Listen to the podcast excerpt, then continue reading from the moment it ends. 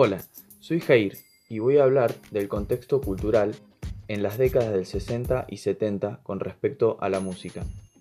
Antes de comenzar a hablar sobre la cultura y la música en ese tiempo, tenemos que ubicarnos en el contexto, un contexto postguerra, en el que Argentina no se quedó atrás. Se vivieron épocas de censura a todo aquel que pensara distinto.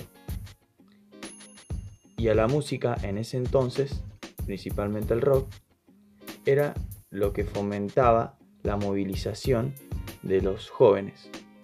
Era la música del momento. Y los artistas la utilizaban para expresar sus pensamientos, y estos incluían la política en ocasiones. Sin entrar en tantos detalles, músicos tuvieron que abandonar el país por algún tiempo. Por ejemplo, Charlie García. Así de fuerte era la censura. Literalmente corrían peligro quienes pensaran diferente. Entonces, imaginen el peligro que corrían quienes tenían llegada e influencia a muchas personas.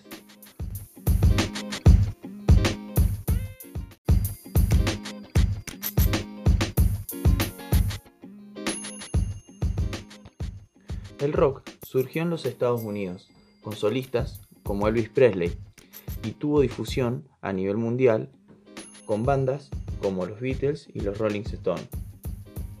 En Argentina, una de las primeras bandas de rock nacional fueron Los Gatos, Sui Generis, Spinetta, entre otros. Estos músicos tenían que reformar sus letras para poder sacar sus canciones, como lo hicieron con Ayer No Más, canción de Los Gatos.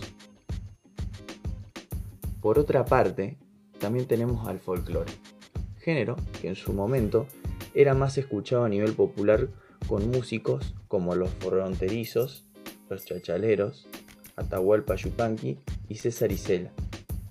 También sonaban otros músicos latinoamericanos como la folclorista y artista plástica chilena Violeta Parra. Ella fue conocida gracias al canto militante, el canto popular latinoamericano. También tenemos al folclorista y cantautor Alfredo Citarrosa, quien destacaba en Uruguay, así como Daniel Biglietti. Sus letras tenían fuerte contenido social y político. Bueno, como pueden ver, la música no se limitó únicamente a simple entretenimiento.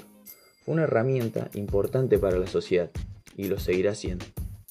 Con esto cerramos por el día de hoy.